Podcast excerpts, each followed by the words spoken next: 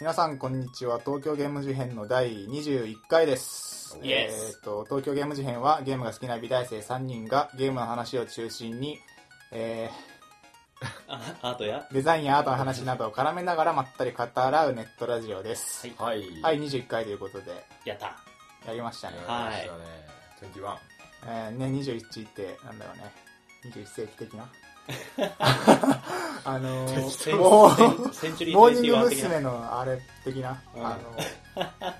ラブレボリューション21を思い出す思い出すね。思い出すこれあねのセンチュリー21っていうああのー不動産え そっちです か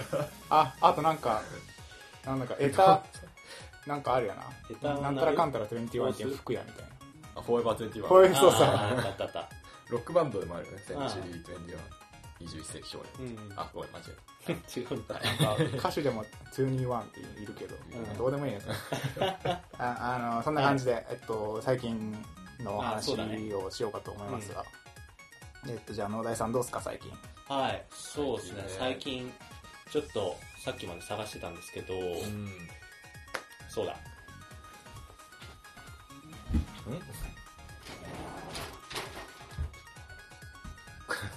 野田井さん。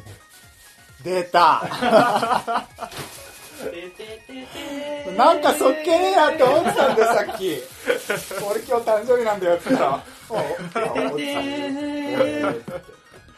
はいえー、っとですねあの収録中にこれをやる感じおーはい、本日、えやー、らとか2してき月たな本当2に月7日ですねはいえー我らがアセヤさんの誕生日ということで、はい。あら はい、ケーキをケーキがケーキをご用意いたしましたおめでとうございますありがとうございますはいこれをねやろうっつってねちょっと準備をしてたんですよ収録中に来ると思うんだったよ収 録中収録中にやってやろうっつってよだかなんかさいしょさあっきちょっと倒れてる今日俺誕生日なんだよっつったら倒れたあマジかちょっとあ、ごあめいんよ読めねえよ今ねネームプレートやばいやばいあれ ネームあプレートががあがネームプレートが倒れちゃってチョコソースが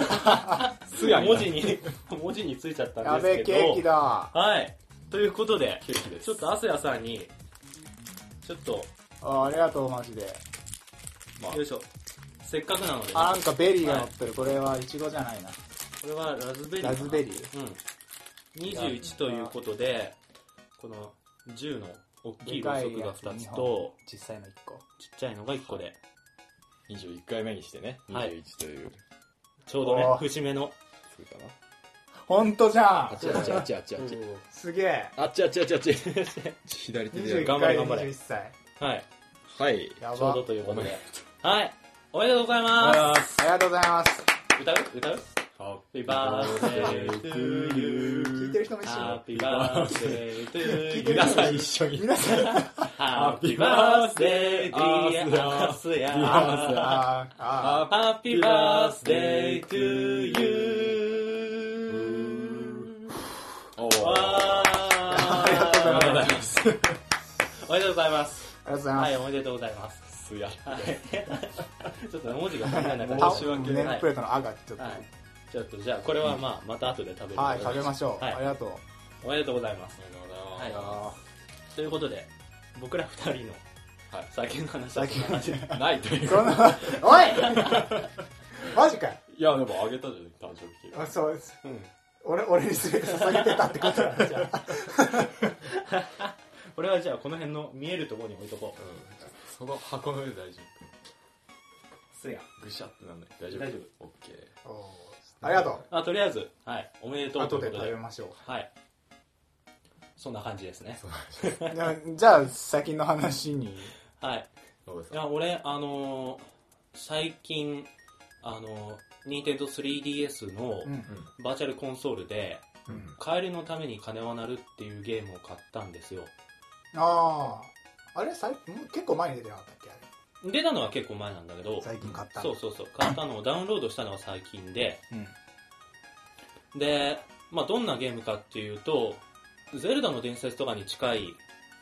感じのうん、えっと 2D 見下ろし見下ろし型の、うん、アクションゲームなんだけど結構ねあのマイナーっちゃマイナーなんだけど変なところで有名なゲー知ムなんるだよね人ぞ知るみたいなそうそうそうそうそうそうで特にね曲が有名であのフィールド曲がなんかいろんなところで CD のボーナストラックに入ってたりとかあ全然関係ないそうそうそうやつのそなんでうなんかカルト的なちょっとね人気を持ってるソフトなんだけどなんか一国の王子が、うん あのまあ冒険していく話なんだけども うんよくある感じ。 っていうかね俺もまだ買ったばっかであんまりっていうか忙しくてそんなに遊べてないから序盤だけなんだけどさ、触ったのはいや結構、まあ、昔のゲームだからさ UI とかいろいろ分かりにくいところはあるんだけどもまあそれも昔のゲームならではっていうか味というかね、まああれだよね。ままああそうやり始めたばっかいやだ始めたばっかだから買いましたって報告。うんあでもも帰るうその有名な曲はもう早速流れてるしで結構ボリュームもあるらしいのでこれからちょこちょこ移動の合間とかに遊んでいきたいなと思っているところです。なるほど。はい。購入報告ね。うん。そんな感じかな。はい。じゃあジミー。えっ、ー、と本当に大したことない話なんですけれども「サイレンっていうゲームがあるじゃないあうん。あれの舞台に行ってあ。大したことだと思うけど、それ。結舞構台って何あのあーのーサイレンってさあー何村って言うんだっけえ、どのシリーズサイレンの1の、一あ、ワンうんあの、廃墟の、そうそう村廃村みたいなうん。とこ行ってすげえ怖かったっていうあれ実際にあるんだ。一応ねえっ、ー、とあんまりどことは言っちゃいけないと思うから言わないんだけどうん。埼玉にうん。ダムで沈んだ村があってその上の方にあった村がなんか道がもうなくなっちゃって閉鎖されたみたいなうん。っていう感じのはあいわくつきのなん村かで、ワイルドだね、やっぱり。ね なんかしょなん か、鍾乳洞行ったりとか廃。墟行ったりとか好きだもんね。であのそれだけなんだよ 特に話じゃなくて怖かったなっていうで怖そい、れやっぱり怖いんだ。怖かったでもう一回その日に帰ってサイレンやり直したら、あああ、なるほこどれ、なこれあったみたいなそう。そうえ、そう、そんなに真似たいあのねなんだろう独特の雰囲気ってあるじゃないむ奥深くの村のうん。誰もいないようなところって、うん。なんかあのこう段々畑になってたりとか、あううんんサイレンでそういう場面があるんだけど山の中だしね。そこがのこうフラッシュバックするというかゲームをやった後になんか実際を知ってるとまたその 3D の荒いテクスチャーとかがすごい細かく見えてきちゃうみたいなうんうんうん。面白さがありました、はいうんあのお化けとか全然怖くなかったの真っ暗だったけどあ、夜行 ったの夜になっちゃったあ探索してる間にもう真っ暗になっちゃったで、そんなんばっかだね。あ、また、うん。真っ暗になったんです全然怖くなくて怖くない、どっちもっと怖かったのは、うんクマがいたっていうやばくね、それ。あのいなかったけどあのなかった、どっちだどっちだ、もう。怖いのか、怖くな何も用意してなかったかうんら、あのね、雪が降ってたじゃない、最近。で、その雪の上に熊の足跡があったりとか、ああ、木痕に跡があるわけだ。爪がこうジャジャってなってたりとか、うん。ああ、怖かったなっていう。そもうなんか、お化けとかよりもそっちの方が怖いっていいう。や、それは怖いい。や、それそうださ、ね、入ってもいい場所として開放されたの。あの、逆に入っちゃいけないとはどこにもなくて、あフーェンス。ただの村っちゃ村だから。ううんん廃墟は廃、ただの廃墟。そう。え、ちゃんと建物の形とか残ってんののうん、全然残ってる。うーんただ、あの、壊れてる建物は本当にこう、長屋があるじゃないうん、うん。 20メートルぐらいの。あの、長屋がこう、アーチ状に破壊されて、へえ真ん中が潰れてんだ。へそう、誕生してぐちゃみたいな。えあの、中はね、もう危ないから全然入ってないんですけど。あ、そうなんだ。危ねえよな。床抜けたりしたらもう、バーン、ザン、バーン。そうそうそうそうそう。抜けてる今し日。二人で収録してたかもしれない。俺と農大で。え、あそうな、っちゃジうミーはいなくなっちゃいましたって言って帰ってこな死い。人になりましたって。死人はね、出そうな雰囲気は、なきにしもあらずでした。うん。でもまあ、そんなのよりそん熊なの方が怖いと。はい、そんな感じ。大した話アだクねティブだな。うん。いいね。廃墟巡り、ジミーじゃあ、俺、の。はい。じゃあ、アス ヤさん。俺お願いしねま、えっと、SF の小説を読んで、うん。えっと、南極点のピアピア動画っていう、何それ。あーなんタかイ、トルちょっとすごいんだけど、ツイッターで言ってたよね。そうそう。えっと、野尻宝介っていう人が書いてる SF 小説で、うん。で、タイ、あの表紙とかもねもうもろ初音ミクみたいな子が書いてあって本当だでそうでタイトルが、南極点のピヤピヤ動画」っていうピアピア動画で、 えっと、簡単に内容説明すると、はいあの短編が4つ入っててで一個一個がその、まあ、ピアピア動画ってある通りに、えっと、ニコニコ動画がモチーフなんだこのピアピア動画っていうのあーはで結構り現実の延長線上の世界みたいな感じで書かれててそのニコニコ動画みたいなウェブサイトとえっと初音ミクみたいなボーカロイドが出てくるんだけど、うんでそのニコニコ動画っていうユーザーの何場じゃないけど、うもの作って公開してっていうあの企業とか関わらずユーザーのだけの、えっとうん何世界で広がっていく感じとしてのなんかニコニコ動画っていうのが書かれててあこのね中ではピヤピヤ動画だけどでそれとあと初音ミクっていうのが2つ軸に、うんあのーまあ、SF っていうか現実じゃちょっとギリギリありえない話にこう展開させてある話ででなんか例えば短編のうちの1個目はなんか月になんか彗星がぶつかっちゃってなんかガストがバーンって舞ってなんかそれとなんかちょっと省くけど地球の時期がどうたらこうたらであ南極に上昇気流ができちゃってみたいなああで短編のその1個目の主人公はなんか彼女がいるんだけど、うんなんか彼女を宇宙に連れていくって約束をしててあのまあなんかそういう学校だったのかもしれないけどその彼女がなんか家出しちゃって、うんでその彼女をなんかもう一度宇宙に連れていくためにその上昇気流を使ってあ のあっていう話なんだけどうんでそれもなんかそのニコニコ動画に彼女、世界のどこにいるかわかんないその彼女に伝えるための曲を書いてアップロードして聴いてくれるかどうかわかんないけどとかあのなるほどねニコニコ動画にさ技術部ってあるじゃん、うんあの工学系とか技術ガチな人たちがどうでもいいもの作るみたいな、あのムーブメントのは派生じゃないけど未来みたいな書き方されててその工場とかであの主人公の友達がなんかロボット作ってんだけど、うん自分でうんでそれがあのピアピア動画のコネクション使ってどんどんどんどんこう進化していくへー工程とか書かれてでそのままこう本当に宇宙に行けるのか行けないのかみたいな話とかなんかそういう今ある感じの拡張として一個一個書かれてて、うんで全部の短編がそこ最後のやつで集約されてえあのー出た大団円みたい なそういう系ねそうそうそうそういいよねですげえよくできてあへてで結構なんか読み味としてはシュタインズゲートに近くてーほうあの暗さとか明るさとかの話じゃなくて、うんあの現実にある今あるものとかうんをギリギリまで使って、はいはいでどこまでがあのリアルでどこまでがフィクションなのかわかんない感ちょじっとこの想像つく感じそうねそう、うんそれがすげえ俺そういうの結構好きなんだよ、うん俺もでそれですげえ面白かったしあの現実のニコニコ動画ネタとか初音ミクネタがふんだんに出てきてああ知ってる人はにやりとできる感じそうのそうへにーにやりどころかねにやりどこそうそうろかわかるわかると かあドストレートですそドうストライクで何その宇宙に行くっていう話以外にも軌道エレベーターがどうたはらいとはか、いはあのいいいねそうーいいういのねあのボーカロイドの声を使ってクジラと対話できるかどうかみたいな話とかあはめちゃくちゃ面白かったこれ、ーいいな、いや最近そういうねいい話で最近なんかそういう質感のすごい好きで語学兄弟っぽいっていうかうん現実の近未来っていうのかあうんうんなあの今ノイタミヤでやってるアニメはどっちもそういう感じでロボティックスノーツとあサイあコパスそうロボティクスノーツとかの読み味に近いマジででしょあの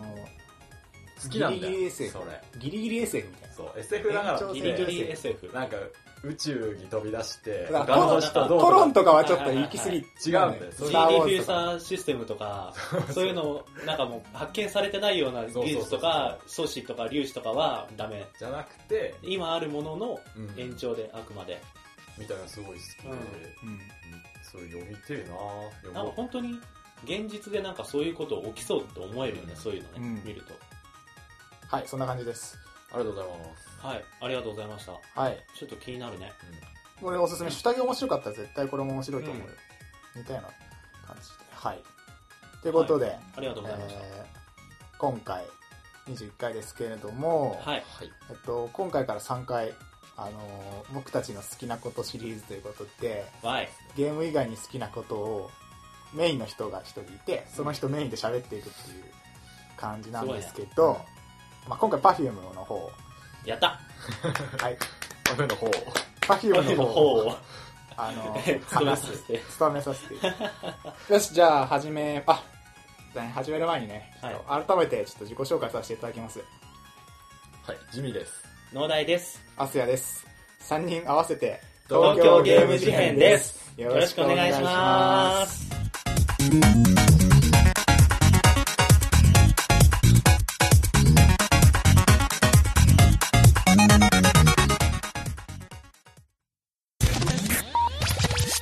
はいということで今回 Perfume はい。おということなんですけど、はい。まあ、一応目的としては、うん知らない人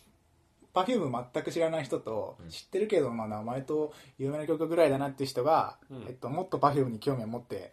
もらうっていうのが一番多分、うんいい素好晴らしい。きになるとは言わずファンのもう鏡。ちょっと興 味、うん、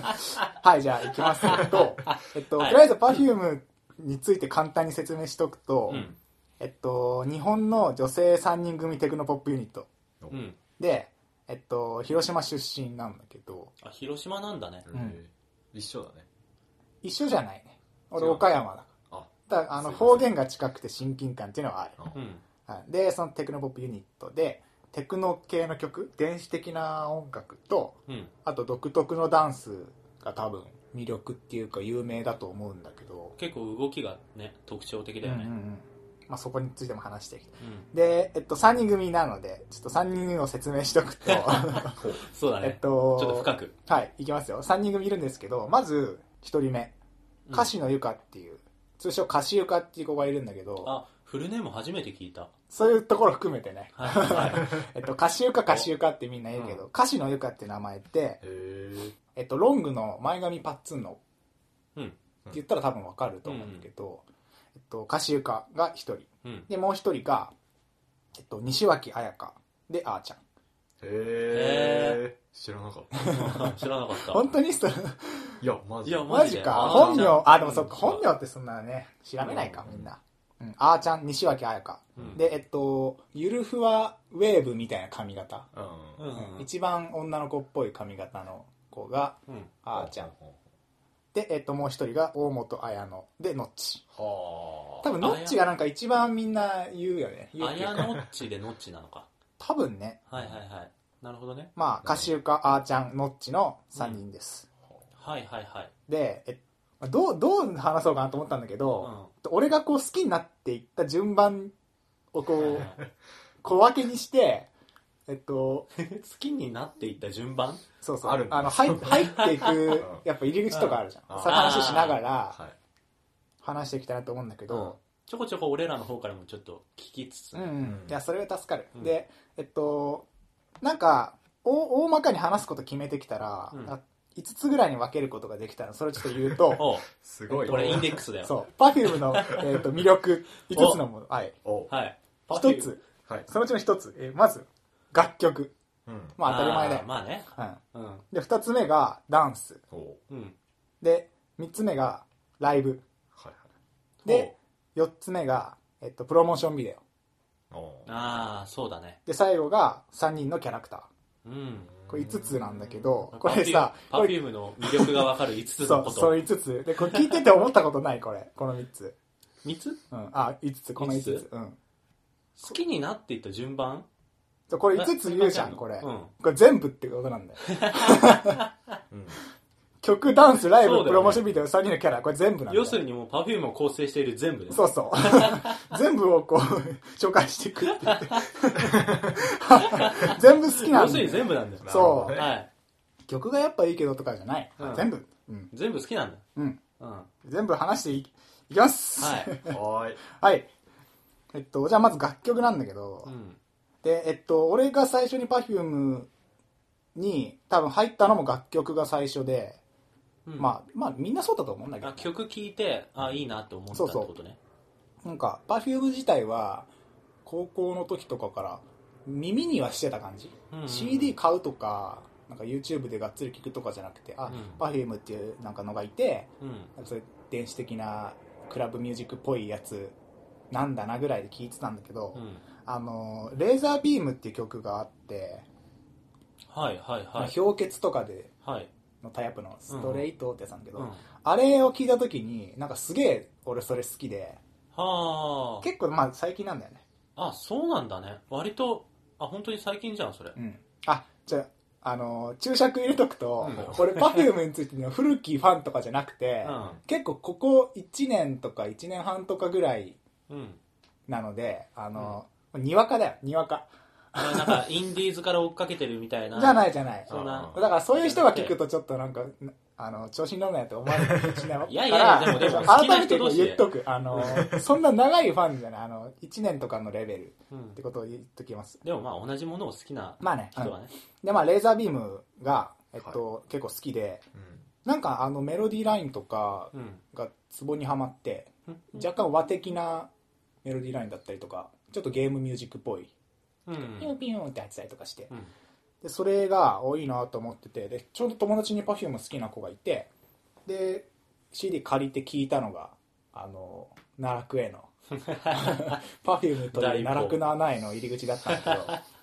ですげえあいいなと思って、うんそのカップリングとかも聞いてで大体さそれ聞いてあいいなと思うとその人に違うやつ借りたりうん。あの YouTube で曲聴き始めたりするじゃんうん。うん。まあ、そんな感じでこうレーザービームからその時はレーザービームが最新だったから、うんその過去のやつをこう聞いてくんだけどう、ん。あのーそれでもう超好きな感じではあ。でもともとちょっとダンスをやってたのもあってうん。なんかクラブミュージック的な電子音楽とかエレクトロダンスミュージックとかよく言うじゃん EDM とか言って、うんうんなんかそういうのが結構ツボにはまる感じだったらしくて、うん。あの過去のやつ聞いてもおなんかすげえいいっすねと思ってノリが、ノリが、ノリがいいよ、基本的に。で、その時まだね、3人の区別ついてなかったのはあああ、曲ばっかりノッチはあれでしょ、一番可愛い人でしょあみたいな。で、あとの二人ちょっとわかんないなとか話してたんだけど、で、その、あの、過去に遡って聞き始めてう、ん。で、そこで Perfume の楽曲の魅力にハマっていたわけですけど、うん。はいえっと、じゃあここで、 うん。この感じ、ここであの Perfume の曲についてちょっと簡単に、あまりに聞いたことがない人がいたら、あれなんで説明しとくと。歌う歌うってこと違う違う違う、説明すんだ。えっと、Perfume の曲っていうのは基本的に、うんえっと、エレ電子音楽、エレクトロ系で、それにプラス3人の声がすごい加工されてうん。るのが特徴だと思うんだけど、そうだね。うん、フでァ、ッファッみたいな。そう、うんファファファ、うん、わかんない。そう。はあで、3人の声がすごいこう、フラットになんか加工されてて、うん。楽器の一部みたいな感じってよく言われてるんだけど、あれさ、あの、メインボーカルは誰なのはいない。いないのうん、Perfume ってリーダーがいないうんうんうん。へそうそれは言われててだからインタビューの旅出てくるたびに真ん中の人違うしみたいえへへあれでも実際に歌声はじゃあ何一人で歌ってるわけじゃないんですなさちゃんと3人でパートが分かれてるあ、そうなんだ。そうだね結だか構あられ、踊ってる時とかも、うんあの Perfume よくリップシンク口パクって言われてるけど、うんあのちゃんとパートでちゃんと口動かしてるへーあれ結構なんか最初っていうか、聞き始めの時ってず全部同じ声に聞こえるからさ、あ誰が歌ってんだろうってそれは思俺っもたそんうだだっけたね、ど。うんまあ、俺今分かるけどあわかる分かる分かる分かる分かるわかるんだ。全然分かるよこれはわかるようになる。うんへるえ。ちょ、もっと精進し ないと。確かにああのーこれあの聞いてくれればね分かるようになるから、今日今 日今日 Perfume の曲を聴かずして、はいはいはい。うん、でそあのそういう曲が特徴で、うん。で Perfume の曲を語るにあたっては絶対に欠かせない人がいて、うん。はいまあ、ご存知の通りあの中田康隆っていう人が、はうんえっと、全ての曲の作曲編曲作詞をやってるんだけどすごいよね。作詞もねそう、 ね作詞っていうのはすごい、ねその中田康隆っていうのを簡単に説明すると、えっと、カプセルっていうあのグループがいてうん。だから一応それがメインなんだけどうん。その活動をしながらあの音楽プロデュースの仕事をいろいろやりまくってるっていう本当にやりまくってるって感じなんだけど、うん。で、まあ、その安高って人が基本電子音楽メインで、まあ、DJ をやってたりとかそういう人なんだけど、うんまあ Perfume 以外だと、えっと、キャリーパミュパミュとかうんうん。メグとかコルテモニカとかいろいろやっててでそのほとんどが電子音楽なんだよねだからまあそうだね。うんうん。そういうのをやる人なんだけどでその安高って人が Perfume のやつを全部曲を全部作っててうん。もともとただ Perfume ってあのデビューしたのがめちゃくちゃ前でえ2000年とかなんだよまあ、そうだよ ね。 13年前。うんそうそう今多分12年目とか13年目で、うんこれももクロと比較してもらうと分かるんだけどももクロってまだ4年目とかうんうんなうのへーすごくない3倍だよ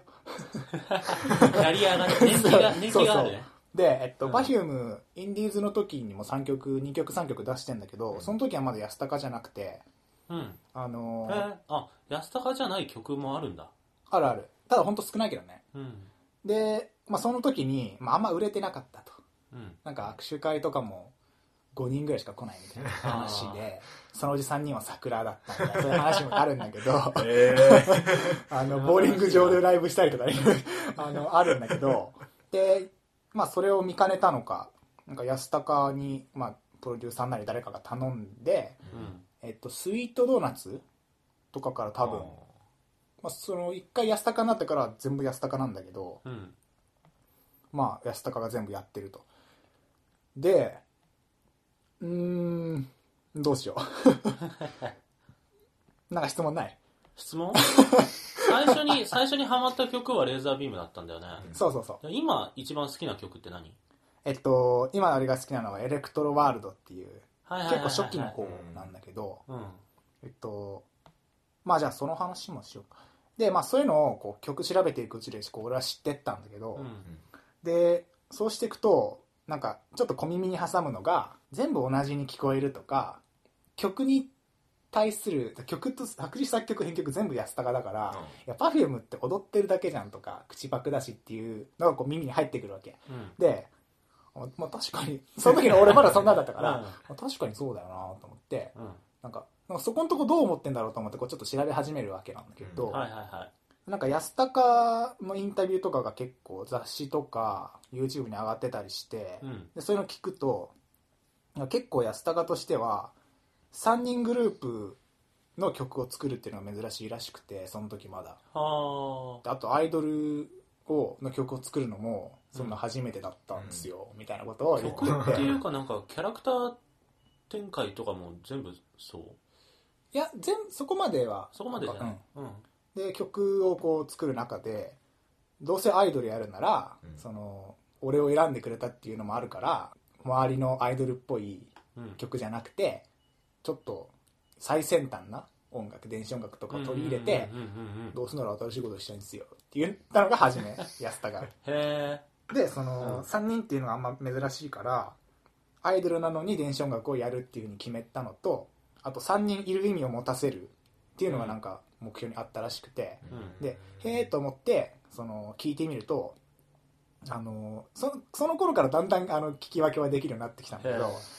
あの安高曰くその3人の声には特徴があってえ。うん。それでこう使い分けたりはあ掛け合いとかをして楽器として使い分けてるらしくて。へー、でちょっと簡単に説明すると安高曰くね、うんえっと、歌詞床の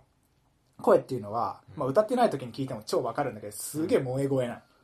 の、へーすげえ萌え声で、うんなんか柔らかい甘い声をしてるんだけど、はいはい。えっと、っていうふうに安高が言ってるし、まあ、俺もそう思うけど、うんいやかえっと、歌詞床が甘いなんか萌え声みたいな感じでノッチがなんか一番こう強い伸びがあって芯がある声だみたいなこと言ってて、クール、クールだよね、なんか。そうだねなんかふわふわはしてない、ううんん。結構芯があって伸びがあるみたいなで、うんあーちゃんは一番上手くて、あ、そうなんだ。うんあーちゃんがまあ歌も上手くてあと柔らかいふわっとしてる感じみたいなこと言ってて、へまーあ、確かになんか分かることは分かるほうあの、トークとか聞いててもそんな感じがするしそうね。うん。あのそれを知ってから聞き直すと、うん確かにあの例えばエレクトルワールドだったら「うんエレクトルワー」っつってあのバーってこう声を伸ばしてうん曲がバーンって始まるところって結構ノッチが歌ってたりとかする、うんうん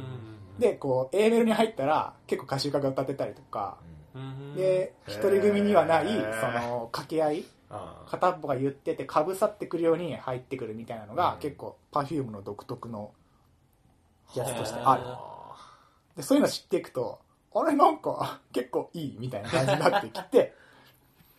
でそのスイートドーナツの頃からこう、どんどんこう下から順番にまた聞いていくわけなんだけど、うんでそのその当時変わったアイドルらしからぬ曲を作ったっていうそのなんか先進安高の先進的な感じもすげえ好きだった とうんで、えっと、これ結構有名な話なんだけど、はいえっと、ポリリズムっていう曲があるじゃないですか、はい、うん俺最初に聞いたのそれだったかなりこれ俺も一番有名かもしれないんだけど、えっと、AC の CM でそうそうそうそうそれを見たのが最初だったあの変なポリバケツみたいのをかぶった人たちになん えかゴミを入れてくみたいな CM そうそうでポリわかんないかもポリリズムのポリが多分ポリ袋とかそういそうそうそううそうあれとかぶさってんだポけリどポリなんとか一連とかねそうそうでポリリズムまでって結構言ってヒットしてなくてどの曲も、うんであの、まあ、俺自身もそんな知らなかったのもあるし、で、えっと、たまたま、まあ、なんかの縁でそのうん AC の、まあ、音楽の担当の人がうんポリリズム使いましょうって言ってくれたのがきっかけで、うんポリリズムからドーンって来たんだけど、うんでそのポリリズムに関わるちょっと面白い話があってまあこれも俺が好きになった理由の一つなんだけど、うんあのポリリズムって中間の感想でポリループっていうあるね技術が入ってくる、ポリループポリそポうそうリみたいなあれってまあ歌詞だけじゃなくてポリループっていうのがあってもともとうんあのえベビートは4拍子なんだけど、あー歌は7拍子ではいはいはいはいえっとはいメロディーは8拍子でみたいな8拍子って4拍子だけど、うんなんかその一個一個がバラバラでー、うんうんうんあの1ループにすごい時間がかかるみたいなそうだね最大公約数的なうあの小説数がいるってことんだなるねほどねなんかその技法っていうのは今までアイドルの曲としては全くやられてなくてうん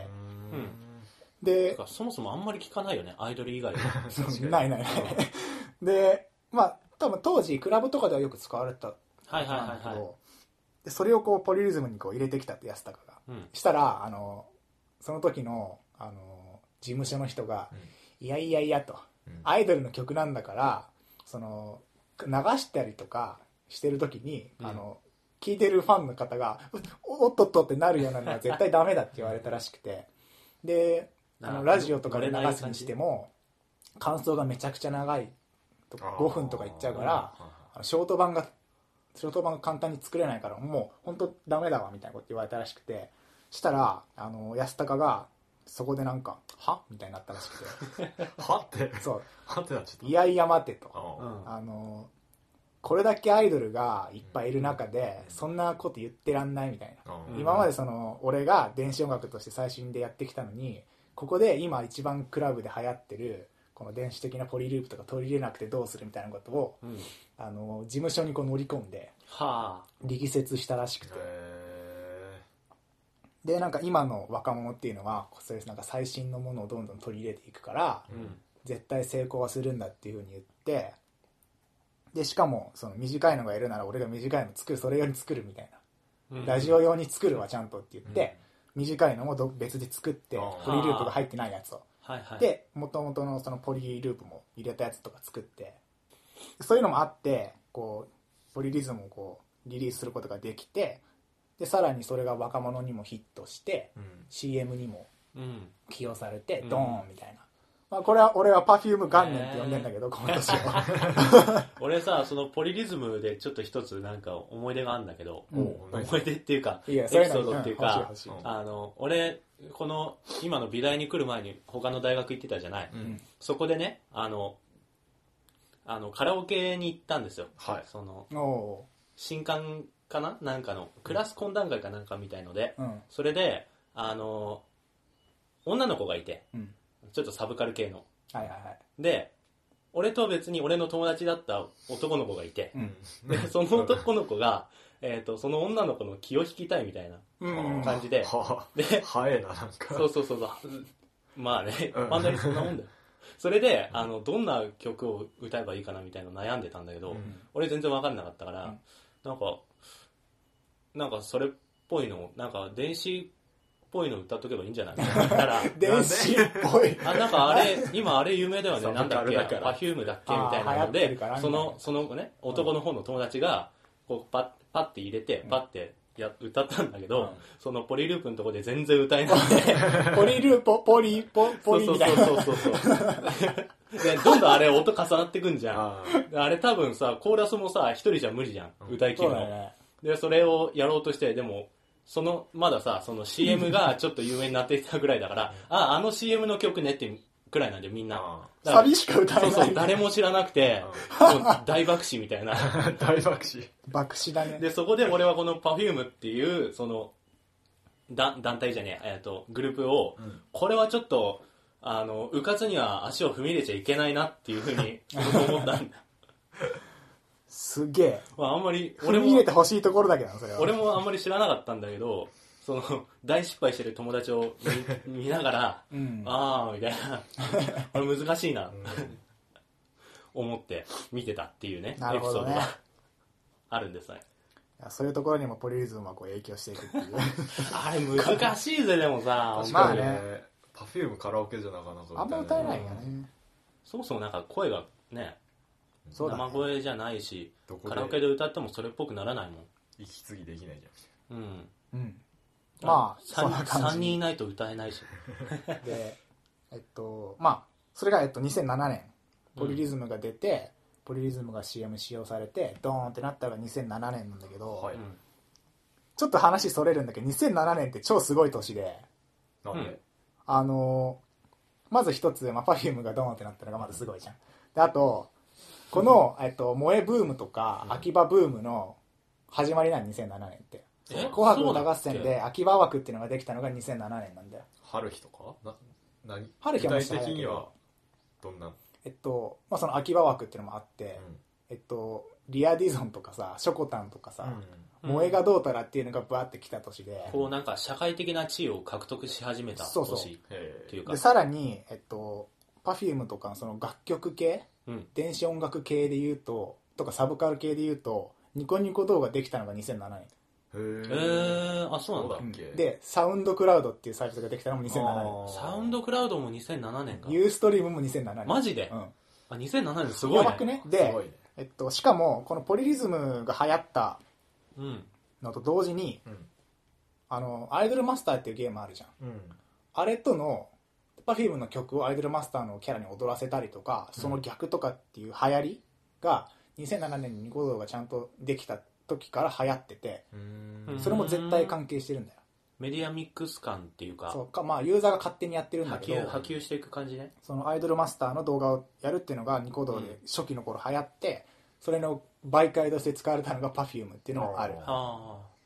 で多分まあそのサブで萌え系がどうたらみたいな話になったりとか AC に起用されてっていうのでさまざまな要因がこう絡まって Perfume だーンみたいなあ。へこれえ。 2007年 Perfume 元年です覚えてくださいはいはい。 覚えてくださいえーとここテストに出ますよ。テストにもありますはい っていう感じで俺がこう楽曲にはまっていったんだけど、ほうえで言うてあの、うん安高の曲自体が好きなのもあってう、ん結構まああのカプセルとかメグとか好きなんだけど、えっと、じゃあ他のでもいいじゃんって話になってくるんだけど、うんあのそうじゃなくて、うん Perfume の曲って、まあ、電子音楽だけれども、えっと、例えば歌詞がアイドルっぽかったりとかうんー、うん。 「あの君のことが好きで」とか「あの恋がどうたら」みたいなのはあんまりカプセルとかにはなくてなんか、パフュームってさ、歌の、なんか目線が、恋する男の子的な目線んなのあれ。僕がどうこうみたいなの。あで曲もあるうん、なんかその印象が強いそうよね。俺でそれその文法ってうん結構アイドルの中では一般的なのそうだよね。うんなんか、 「君」とか「僕」とか、うん中性的な歌詞っていうのは、うんうんうんだからギリギリその電子音楽なんだけれどもアイドルソングらしさもギリギリ残しつつっていうのが多分俺すごいハマった理由でうん。。あの硬派な感じでギリアイドルソングとしても聴けるしダンスミュージックの入り口としても聴けるみたいうなん感じで、こう僕の溝落ちにこう。ドスドドススッと来た感じ うわーっつってははであの歌詞とかリズムもすごい分かりやすくそんな難しいものもないしあ、そうだね。で聴いてて可愛いし聴きやすいしかっこいいしみたいなで可愛いとかっこいいがこう重なるってかなり強くてうん。あ うんあの、まあ、結構あのうんうんうんうんうんまあアニソンとかでもさ可愛いんだけどかっこいいっていうのよくあるじゃんうん曲あの声が可愛いんだけど曲調がすごいクールみたいそなうそう俺,、まあ、好み俺の好みとしてうんそういうのがあって女性ボーカルなんだけど超かっこいい曲とかっていうのは、有名なのはあれだ「残酷な天使のテーゼ」とかあまああれちょっと可愛いとか若干まあでもちょ女っと違性うボかーカルうんあのまあ最近、まあ、パッと思いつくのは軽音のさエンディングの、えあー曲とかさあ、はいはいそれこそ初音ミクとかってそういう俺ちょ傾っ向とが多いねそれは、わかんうないん、多い多いで多分初音ミクあそうだ初音ミクが出たのも2007年だへー初音ミクも2007そう年で2007年何面を白い えすげえスマブラ X は2000あそれはどうでもいい今日はどうでもいいですまあ初音ミクも俺すげえ好きだったから、うまんあ、近しいものあるじゃん結構、うんうん声をあの電子音楽だしそう声を加工してみたいなでそのフラットな感じうんですぐハマったとでここでまたよく出てくる話でほううんあのいやいやそんな加工してそんな楽器みたいな声やってたらやっぱ声に感情がこもってないととかいう話にこうたまになってくるんだけどはいはいこれに関してあーちゃんとかがインタビューとかで言っててうんあの声に感情が込められてない風に加工してあってすげえフラットにこう楽器みたいに流れるからこそ聞く人によって解釈が全く変わるみたいな話をしててへえすげえ有名なところで言うと「うんあの不自然なガール」と「ナチュラルに恋して」っていうのが入ってるシングルがあるんだけど、うん結構それってなんかき「あなたのことが好きなんだけどどうだろう」とかうんあのそういう歌詞なんだけどあの皮肉で言ってるのか本気で言ってるのかは絶対わからないような感じうんなんかどういう感じ例えばねこれをさ西野カナとかジュジュとかが歌うと悲しそうに歌ったりとかするのあーそれが全くなくてすげえフラットに悲しい歌詞も楽しい歌詞もこう歌うからうん、うんえっと、解釈が分かれるみたいなことをあーちゃんが言ってて、うんへーまあ、まあ確かにそうだなっていうのを感じてで面白いのが「ナチュラルに恋して」と「不自然なガール」のシングルってなんか一人の男の子に対するうん二人の女の子の目線を同時に歌ってるみたいなことが、へーえっと、ファンの間で言われてるはああ公あ式そうじゃないけどいう解釈もあるよそうそうっていう感じなのかそうそうなんかそういうのもすげえなんかジュジュとかが さ感情的に歌ったら多分、うんそうだね公式見解とかになっちゃうんだけどそうギリギリその本当声も楽器でケロケロ言ってるからこその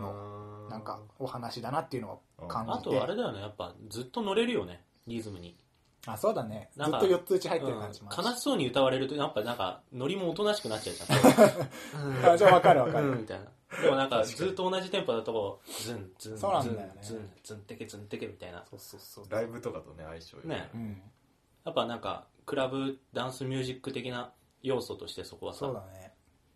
なんかメロディー悲しげなんだけど乗れるとかさうん。なんかそういう良さもあってすごいその辺が好きになった理由はとしてあるんだけどまい。うんあ。曲に関してはそんな感じでアス、アスヤが一番好きな曲は聞いたか。エレクトロ ワールドあエレクトロア聞きル。まなしたうん。でも、上から言ってくとどんどん出てくるからやめた方がいいか な。るほどね。はいはで、まあそんな感じですい。う。ん。ということで、えっとはい曲はそんな感じね。曲はねそう。で、えっと、まあ、そういう流れで俺は Perfume の曲についてすごい好きになっていったんだけど、やっぱさ、最近だと曲を聴くってなると YouTube で聴くことが多くて、あまあ、公式チャンネルとかもあるし、それでこう PV とか見ていくんだけど、うん。そこでやっぱ目に入ってくるのが Perfume のダンスダンスか。なんだようん、で Perfume のダンスって聞くとさなんかストリートダンスとかじゃなくて結構独特な何ジャンルと言えないようなんなかロ、ロボットダンス的な、いや、でも、みたいな。うん、でもなんかねんなんだいなんみただいろう、 なみたいな。 ダンスじゃんうん。で俺もそこ結構まあちょっとダンスをかじってたのもあってなんか面白いなと思ってこう見てたんだけど、うんうん。えっと、あれね、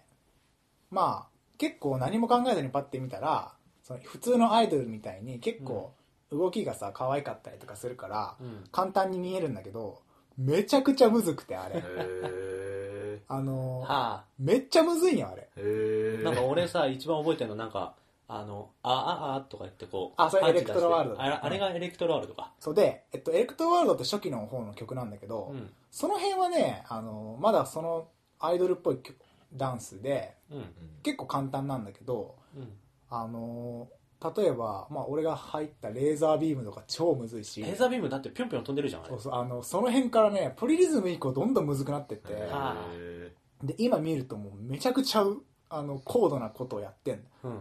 それでさあのうわダンスガチですげえじゃんっていう感じにまずなった、うんでここでまずダンスの話をするに欠かせない人をまた一人紹介していくんですけれどもえっとパパイヤ、違う 真島先生とか違うからカバちゃんでもないあの Perfume のダンスを、えっと、振り付けしてる人がいて、えっと、振付師兼演出家のミキコっていう人がいるんだけど、うんミキコ先生ミキコ先生ってそ言れわはれてて聞いたことないなでこのミキコ先生っていうのは、えっと、Perfume のダンスに関してはもう超重要な人で、うんうんえっと、Perfume って広島のアミューズっていうところアミューズじゃねえわあのアクターズスクールってところに通ってたんだけど、うんうえっと、そこの男子のダンスの先生だっ ん男子のた、うあそうなんんだそうでその頃から今もずっと Perfume にダンスを教えてる先すげ生えなでへーデビューしてからは Perfume のダンスはほとんどがこのミキコ先生が考えてるうーん振り付けもそうってことうんかなるほどすげえじゃんで、えっと、このミキコ先生っていうのは、うんただの振付師じゃなくて、んえっと、一時期海外に留学してて、演出に関して勉強してきた人なんだようんだから、えっと、Perfume のライブって結構、まあ後で話すけど定評があってその演出とかストーリー構成とかもはあミキコ先生がやってるはあやっぱりなんかそのニューヨーカーな感じその演出とかニューヨーカーエンターテインメンターエンタエンターテインメントでも最前線だもんねニューヨーク、うんうんででその2つの面を持っててうんで、まあ、最近になってからその Perfume もちょっとダンスについて案出したりとかライブの演出について話うんみみきこ先生と一緒になって考えたりっていうのはあるんだけどそのみきこ先生が生み出すえー Perfume のダンスが俺はめっちゃ好きっていううんでまあさっきも言ったけど最初はすごいアイドルダンス的であの振りも可愛かったりとかほんと初期の方はそんパなフュ感じだったんだけどそのだんだんとこうハイレベルになっていくーダンスとそれをさかっちりこなしてくる Perfume っていうのも俺すごい好きで。へーうんあのーなんだかんださ「いや踊ってるだけじゃん」とかうん言うけど、本当踊れねえからあの踊へり ーあのダンスの練習中とかさ俺友達うとん「ちょやろうぜ」とか言ってやってたりたまにやったけど、マジでむずいあの、へー結構さストリートダンスとかってリズムがあって、うんであの決,、ま、決められた動きの組み合わせだったりするから、うんあー結構やりやすいんだけど Perfume の踊りってなんか手をニューンって動かしながら、なんか腰をちょっと折ってうん可愛い感じでみたいなもうはい組み合わせが尋常じゃなくてうんもう無理 あらでそういう話をしていくうちにうんあのアイドルのダンスっていうところにすげえ興味を持ってきてそれをまあ Perfume に限らないんだけどアイドルのダンスに魅力を感じ始める俺うんでえっと最近すげえ最近なんだけど、はい去年かの末かなになんか本が出てあのアイドルダンスっていう本なんだけど、うんそのまま あのこれ書いてる人があのパスポっていうアイドルとかなんかアップアップガールズっていうあアイドルがいてそれの振り付けやってる先生なんだけど、へーその人が書いてる本で、まあ、そこから結構引っ張らさせてもらうんだけど、うんアイドルのダンスの特徴って何だと思うアイドルのダンスの特徴ずっと前を向いてるとか真似しやすいああそれもあるねあのアイドルのダンスの特徴としてこの本に書いてあるのが、なんかまず、えっと、見る人ううんんが経験者じゃないことがほぼ多い、あああそうだよね新しい振り付けじゃないといけないそうそうあの例えば有名なダンスのチームとか、ーううんんあのとかだと見に来る人ってダンスやってる人か、うんえっと、ダンスけんダンスの業界の人とか、うんそういう人ばっかりでうんしかもその見るのっていうのはさ公演とかが主だから毎回同じ振りをこうんうする感じはいはいはいで結構まあバレエとかまさにそうなんだけどうん曲に対して振りが決まってたりとか、うんえっと、決められた名前がついている振りの組み合わせとかそのキレとかをこう競っていくうんとか見せていったりするのがダンスの主なんだけどアイドルのダンスに限っては全くそうじゃないうん見る人っていうのはほぼそういう増資がない人でああそうだねうん一般の人たちってそこうとそだようねただのファン、うんただの一般の人ででさらに、えっと、何回も同じ同じ人が同じ曲を何回も見ることが多いっうんうん。ていうのが一つあってう、んでそこに関わってくるんだけどアイドルのダンスっていうのは歌詞とリンクしてるああ、あの、うんスマップのさ、うん世界に一つだけの花って、あー世手話界にそうだね一つって、あれ、ほぼ手話だよね、あれ。うんで、感じで、あれは完全にリンクしてたね、確かそうに。そ大空にって言ったらなんかこう大空みたいな、うそうなんだよで歌詞とリンクしてるっていうのが一番こうメインでさアイドルのダンスで、うんでそこにこう注目して、うん Perfume に限らずアイドルのダンス見ると超楽しいようんあのそうなんだ、えー超楽しいあ の例えば、うんうん。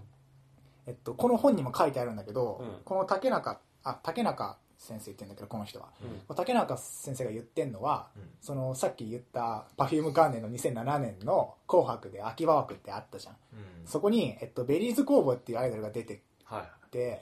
でなんかその曲がねえっとなんだっけなな付き合ってても片思いっていう曲があってはい「君」っていう時に、うんえっと、こっちを指さしてきたりとかはいはいはいはい。アイドル同士でってこあじゃないえっと客例え席ばの方君が好きとかの時にあー「君」ってこう客客席か席をはいに指さしてきたりとか、えっと、男の子っていう時に親指立てたりとかと、なんかそういうのをこう発見っていうか改めて思ったらしくてうんへーで、はい、まあ歌詞とリンクしてるねって聞くとまあ確かにって思うぐらいなんだけど、はいそういう目で見ていくと Perfume にもめちゃくちゃもう絶対あって、まあ、当たり前のように例えば、うんチョコレートディスコ」とかあるじゃんうんうんあれって計算してる男の子とかあるじゃんいそんなそのの時うんやその時にえっと期待してる男の子あ期待してる男このの子子の時にうんうんえっとこっちを指さしてきてたりとかはいはいはいはい計算してる女の子の時に自分 Perfume たちが自分を指さしてたりとか、ええっとバレンタインが近づいてってあるじゃん、うんその時に手をよく見るんだよするとうん214ってやってんのフィンガーチューティングみたいだから2月14日なんだよバレンタイン、うんだからバレンタインが近づいてで214って手をやっててへー近づいてで手を体に近づけるとか なへーすげえうわすげえと思ってすげえすごいでしょはーよく気づくなしかもでそういう目で見るともうめちゃくちゃあるのちょあのワンルームディスコとかもさ、えっと計画を練り練りって言って右手上げて手を練り練りってするのこうんうグニグニって動かしたりとか、えっと、レーザービームとかもストレートで指をバンってまっすぐにしたりとか、レーザービームであのイチローのモチーフなんだけどあの野球みたいにへ球を投げるみたいあなあ動きしたりとかうんレーザービームってそのレーザービーそうムそうそうママジジででビ。ームはいはいいはやそれあのミキコ先生が言ってんだけどうレんーザービームでイチロー風とかその歌詞とリンクさせることで何が起きるかっていうと、いうん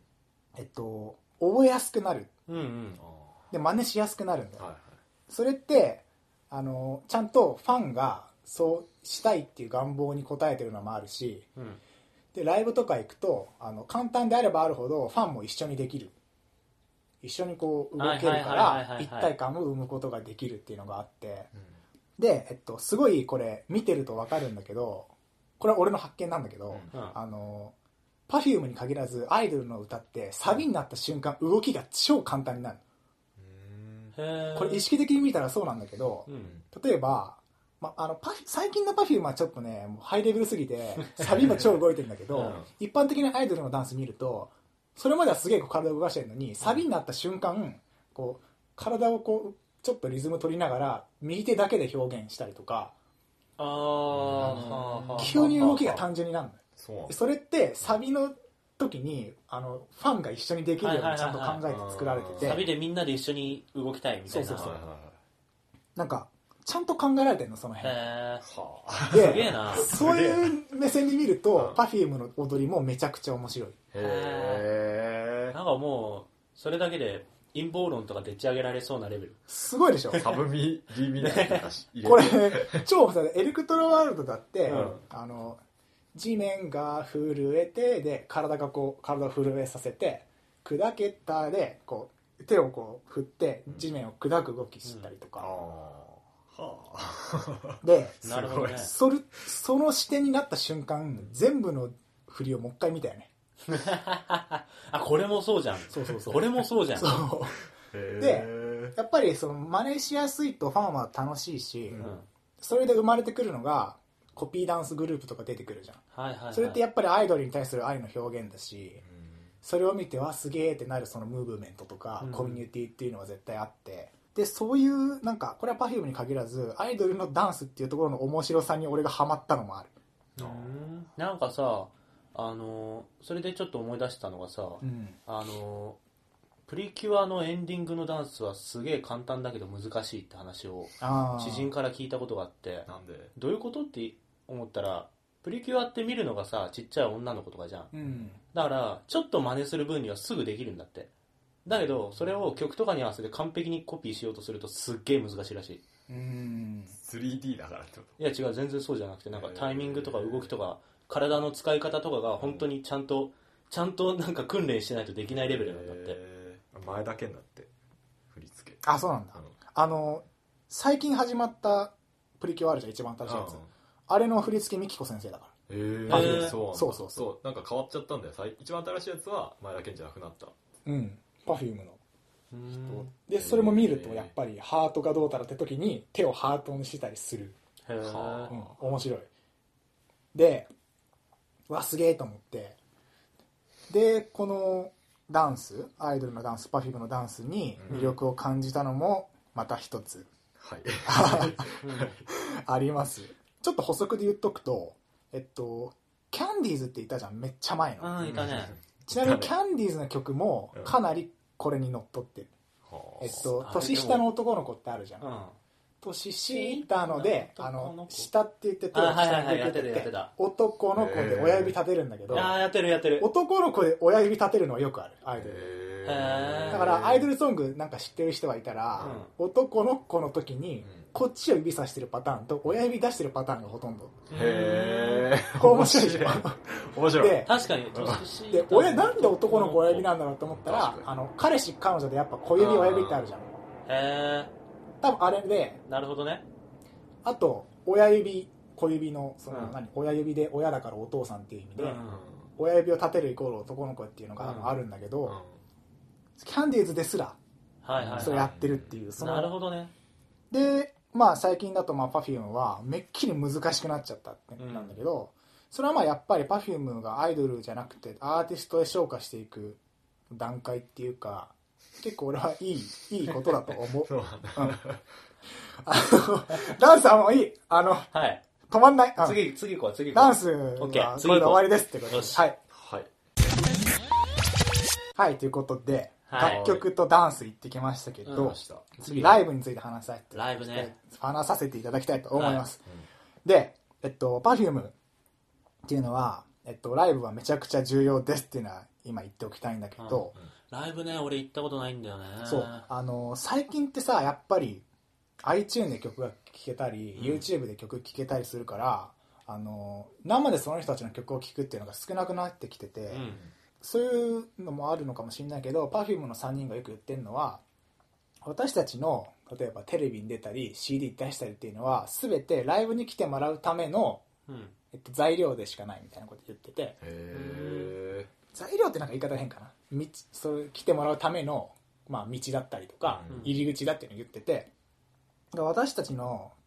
全ての本本番はライブだっていうふうに言っててでへえと思って。ー確か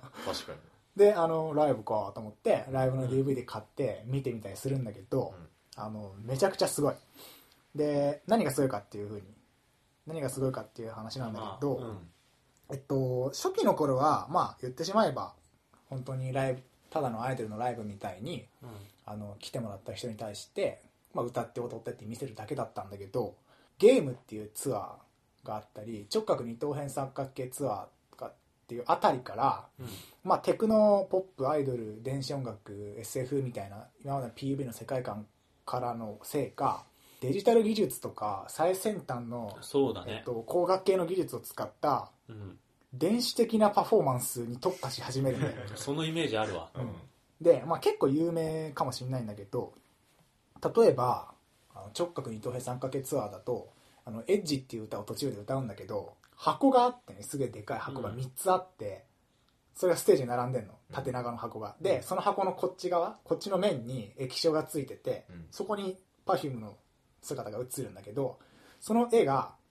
その映像がだんだん上にスライドしていって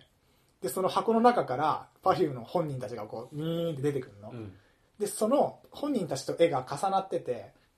あの Perfume が腰までしか上腰から上しか出てなかったら腰から下はまだ映像の中に残ってるみたいなうん。そのままニューンって出てきてそこで踊ったりとかうんでそこから降りてきてその映像の中に映ってる自分と一緒に踊ったりとか、こう振りが連続して左から右にこう流れるように映像を通していったりとかっていうのを多分最初に直角に土平三角ツアーでやっててで俺それをね友達から見せられて、うんすごいんだよっつってだからもう本当すごいんだようんなんかね、 俺もアスヤに見せられたけど、すごいでしょすごかったね。さらにそのまあレーザーだ緑色のレーザーってよくあるじゃん、あれとかがバーってなってたりとかあの手にあの光が反射するグローブつけてあーその光を手で反射させてファーンみたいなことやったりとかすごいそういう光と音のなんかうん。デジタル的な表現っていうのをやっててでそこにすげえ魅力を感じるんだよねいや、であれはね、すごいね。最近だと JPN っていうツアーがあってそれだと背後にさめちゃくちゃでっかい三角形のスクリーン作って、うん。それに三角形のプロジェクションマッピングっていう技術を使って投影して、それと一緒に踊ったりとかするしうん。東京ドームのあのライブだったらあのは背後の超でかい映像に10人の歌集家が出てきてその10人の歌集家とぴったり一緒に踊るとか、えーうわあのあーちゃんがさ銃の、銃持って出てきて急 にそしたらステージ上にあった飾りかと思っていた超でかいうん光るバルーンをうん撃ち落としてそれがパーンって割れるんだけどあれなんかちゃんとめっちゃ技術使っててうん遠隔であのあーちゃんが撃った銃が光った瞬間にそれに反応して LED 風船が割れるようにプログラム組んでやったりとかそういう技術もすげえしうん。まだまだいくよあ の氷結ナイトっていうイベントがあってさ、はい。うんこれあのテレビでも話題になったんだけど俺それ行ってきたんだけどお、あのステージに透過スクリーンって言って透明のスクリーンが貼ってあってうん。それに映像が投影されててそれと一緒に Perfume が踊るっていうはいはいはいはい。技術を見せられたんだけどめちゃくちゃすごくてそれがうんでただの透過スクリーンじゃなくて 3D の映像を透過してるのだから右から見る人と左から見る人でちゃんとそっち側から見える風にあの映像が映ってては前後前後でそのブロックの位置でずれて見えるってことだよねうん、と最初さホログラムで Perfume が踊っててうんでいやこれなんかすげえけどホログラムじゃんとか思いなが らあの俺らみんなイエーイイエーイって言ってたんだけど、2曲ぐらいそのまま続くのね、うんであれ本人たち来ないのかなって思いながら踊ってたら「スプリング・オブ・ライフ」のうん曲もそのホログラムが踊っててうんで感想になるじゃん感想が始まってあ感想だと思ったらその後ろについてた光がブワーって光り始めてもう眩しくて目が開けてらんないぐらいになってきてうわって思ってこうリアルホワイトアウトみたいな、うんあの映像とかだとよく白にファーンって消えるじゃんうあんれのあれをリアルでやられた感じで、うわ眩しいと思ってパッて見たら感想がバーンって始まる盛り上がりの瞬間に、うんあの今までそこにホログラムがあったのと隣に本人たちが重なるように立ってて急に現れて、うんで一緒に踊り始めるみたいなのがあってもやうばいねもうバカもうおかしか ったもんうわーみたいなでぴったり踊るし、演出だよあのそさうそう東京デザイナーズウィークでさううんん、パフュームのボスブースあったじゃんああったねえーれでちょっと似たようなことやってたね本人あたちれはいもなかったけど延長線上だねあれも、ううんなんかでそれも超良かったあれじゃんただ技術があるから使ったらそれただの技術デモにしかならないけど、うんそれを使ってどういう演出ができるかみたいなところまでうん踏み込んでそうだるよのねがすごいかっこいいよねかっこいいよねでそういうのそのライブとかうん曲とかっていうのに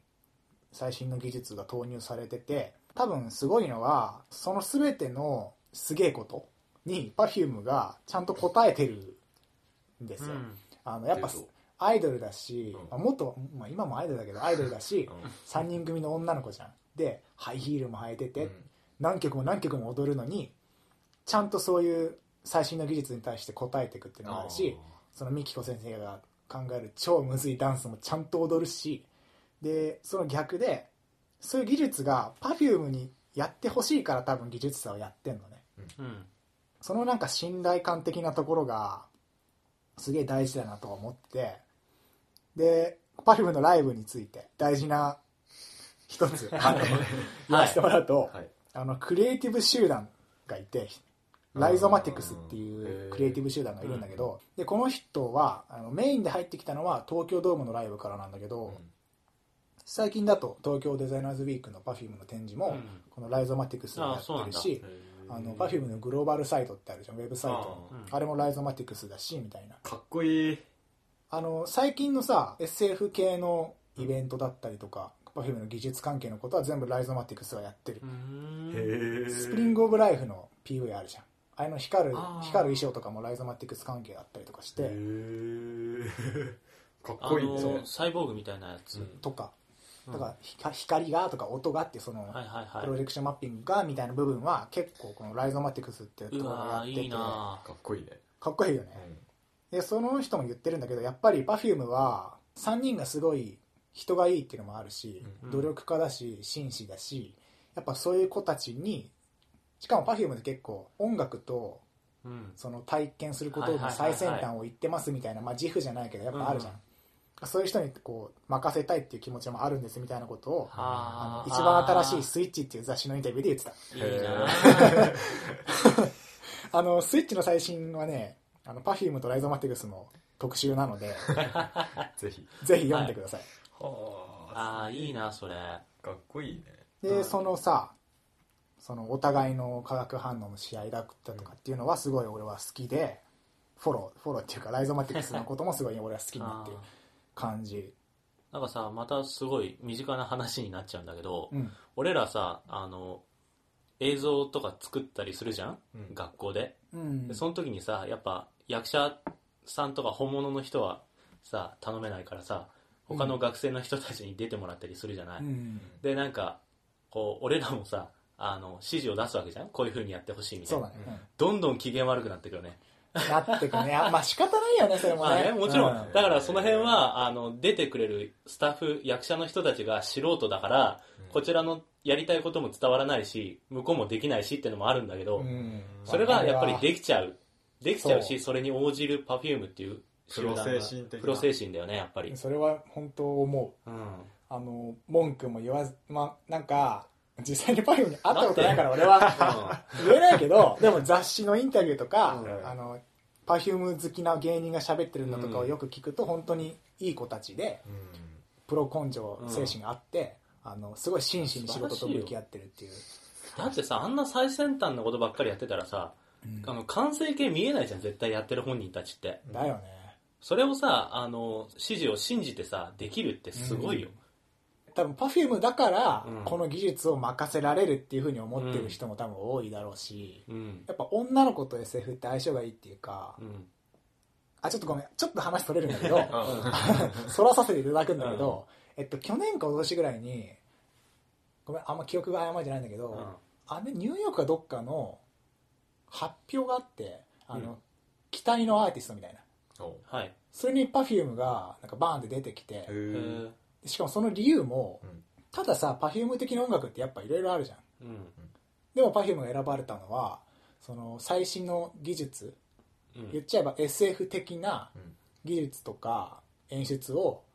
その女の子3人組しかも可愛いっていうのが一緒になってやってて、うんそれが流行ってるっていうのが多分評価されたっぽくて、はいはいでその回数の中にあったのが日本イコール女の子、SF っていうのがあるらしくて、へであとアンドロイドとかボーカロイドみたいなのってうん日本で超流行ってるじゃん、うんで海外からしてみれば日本人なんなんでえみたいなのがやっぱあるらしいんだけどうんうその日本のイメージにめちゃくちゃぴったりらしくてーん最先端の科学技うんう術んうん近未来的な女の子にわやわや言ってる感じ、うんううんんあとなんかその声が加工されてて初音ミク的な感じとかっていうのが、はいは今なんかすげえバチってきてるらしくてはあはあそうだよね女の子って日本的だね言われてみそうりゃそう向こうはなんかガールっていうよりもウーマンだよねああ確かアにピイカドルとかチュウ姉ちゃんそうリアーナとか超俳優俳優とかもあんまり子役とかよりもさ多分本当になんか大人の女性みたいな感じの人の方がもてはやされてる感あるしそうだね男男もなんかムキムキマッチョな感じのそう。ゲームの主人公とかも大体そういう人が多い。うん。洋芸って結構、ギアーズ・オブ・オーとかする それやばいやばいやばい。ね、なかなラかストオブアースとかもね。やばいやばいやばい。じっちゃん。だからそういうとこで女の子が、女の子、少年少女主人公とかあんまりないもんね、向こうは。ないねうんでまあぴったりで向こうでも評価されてて、はい最近本当に海外ツアー始まったりとか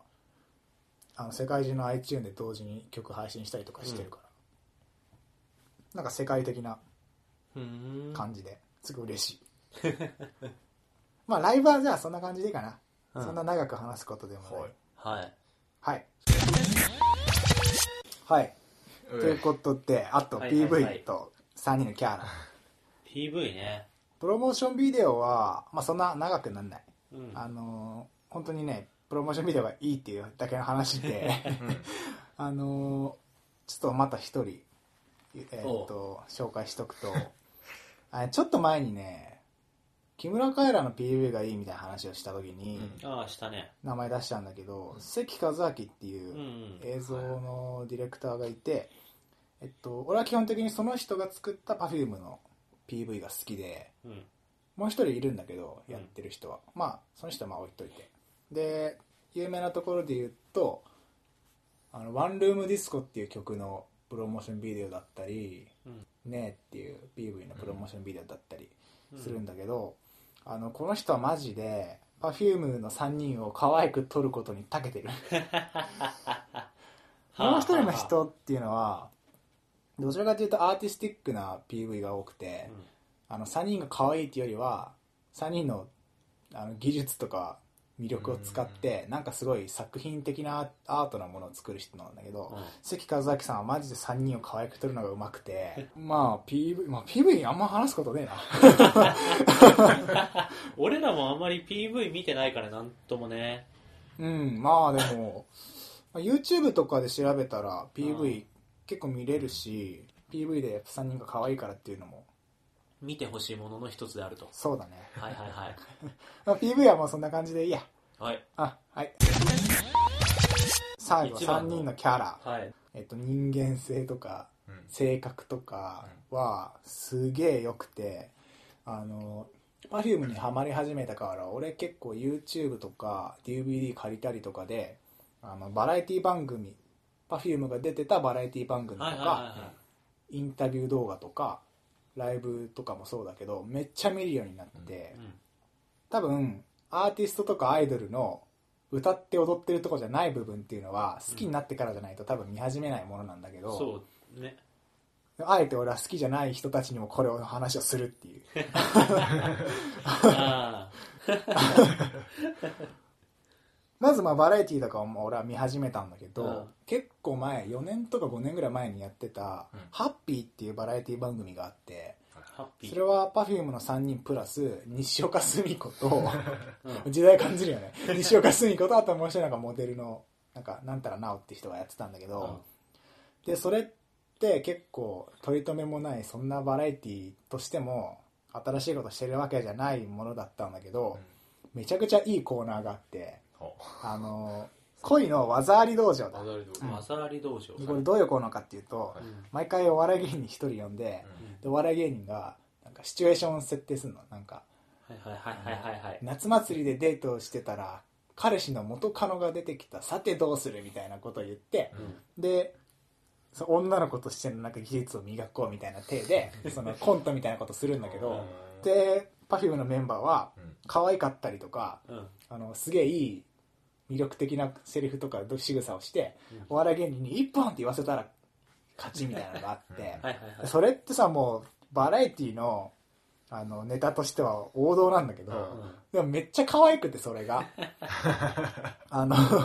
ほうまあ、多分これはね、ちょっと、Perfume 好きじゃない人が、急にこれ見ても、なんとも思わないかもしれないんだけど、とにかく可愛くてう、ん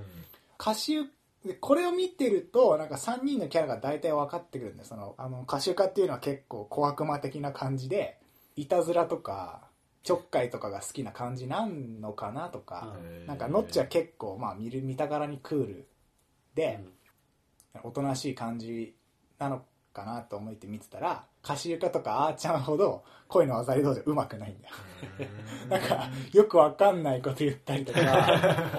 あのおもんねえっていうようなことを言ったりするんだけどうん。でもなんかノッチがその感じってすげえわかるなと思ってはい。歌詞床はなんかわかるんだよそれはあなんかうまそうな感じあるし、あ、あであーちゃんはあのギャグ線超高くて、あ、はいはいはい。あのまあバラエティに限らずインタビュー動画とか見ると分かるんだけど大体あーちゃんがすげえ喋るんだようん。でお笑い芸人並みに面白いトークして それに対してノッチがあの止めないといつまでも喋りますよとかんあの補足とかツッコミフォをロー、フォロ橋ー役。床とノッチがするのがあへのー常なんだけどそれがそのねなんかバランスの良さがすげえ良くてうん「あのヘイヘイヘイ」とかに出た時も、うんあのちゃんとねあの浜田とか松本に突っ込まれる喋りをしてて、えすげえなんかあーちゃんうめえなと思いながら見てるしあのすげえ。お笑い芸人プロだと一緒にあのどっかロケに行ったりする番組とかもあるんだけどあの、ね、お笑い芸人に振るんだよちゃん と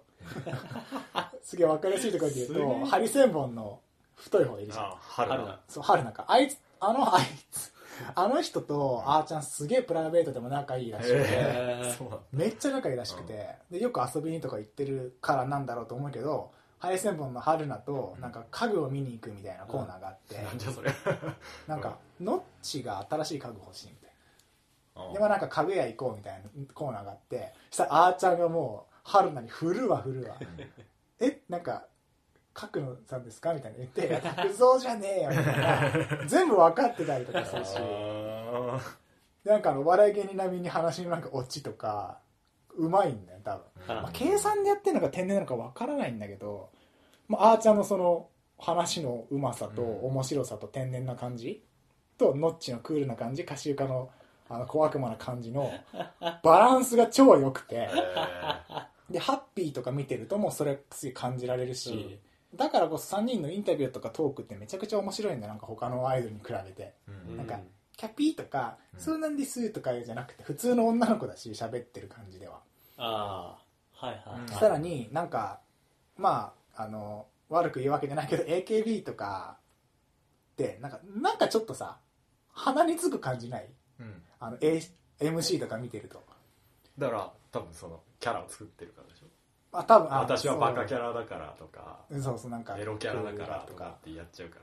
なんかその離れつく感じ一切ゼロでら、う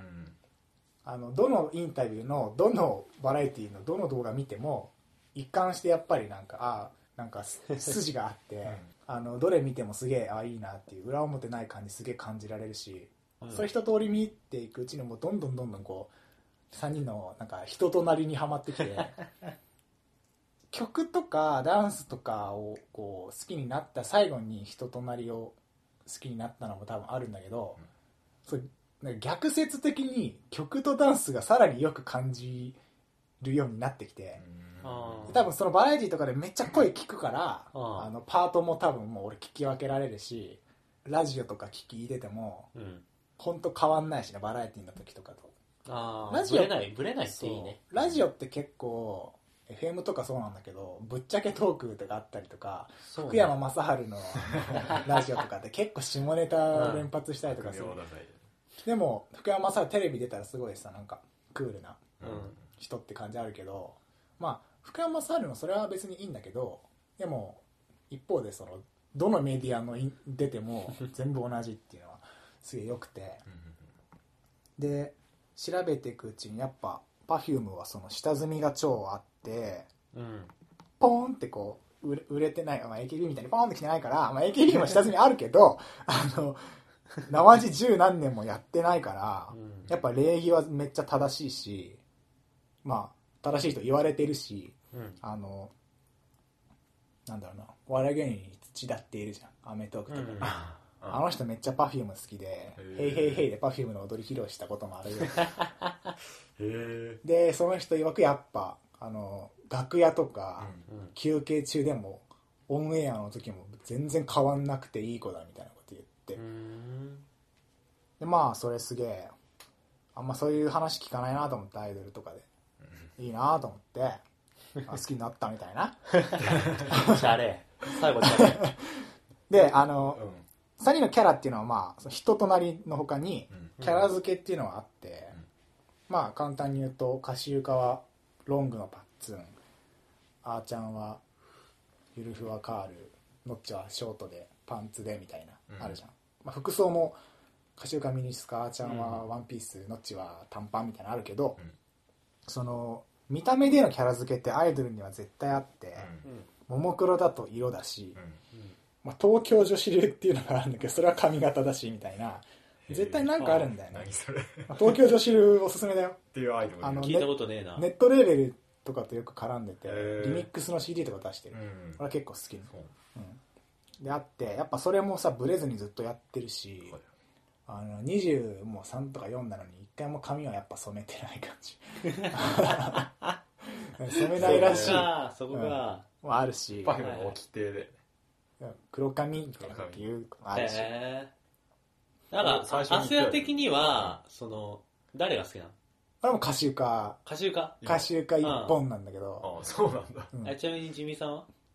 やっぱノッチかなまあまああ。うん俺、あーちゃんなんだよ。おあマジで割れたね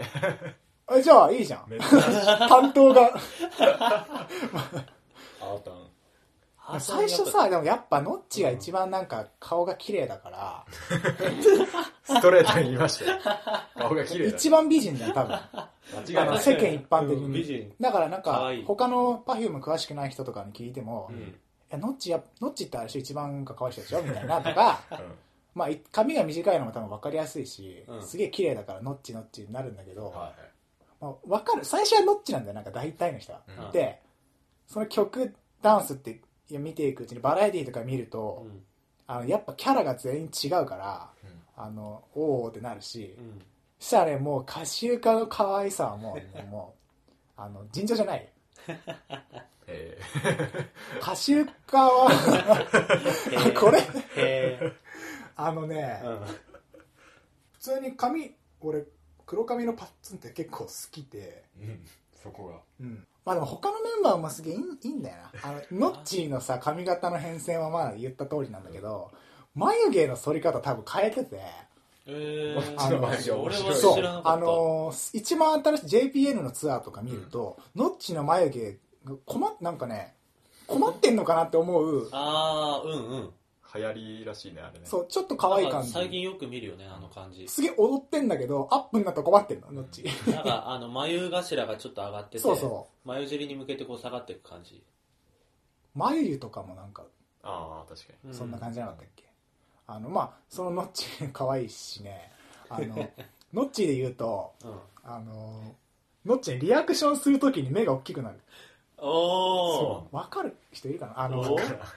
これこれなんですよとかって自分じゃない人が言ったら、へーっていうリアクション取るときに、うんはいはいみたいなリアクションのあ時ーに目をすげえ見開くんだけど、うんそのキャップだけ引っ張ってきてノッチの変顔しようとかってネットに上がってたり する変顔じゃねえやつそれ一瞬だよみたいなのあるんだえあでもちょっとわかるかもねその感けじどなんかね身す近げにえそれ面結構白いるでわすそういう人えうんリアクション取るときにそあう表情がオーバーに動く人ーあとなんか最近さアイドルってなんかツイッターバンバンやってブログバンバンやって握手会バンバンやってなんか、まあ、アイドル全体にやるけど距離縮めている感あるじゃん、そその中で Perfume ってブログってファンクラブ限定のコンテンツだし、うんツイッターやってないしそうももう握手会も全然やんないじゃん、ツイッターやってないよね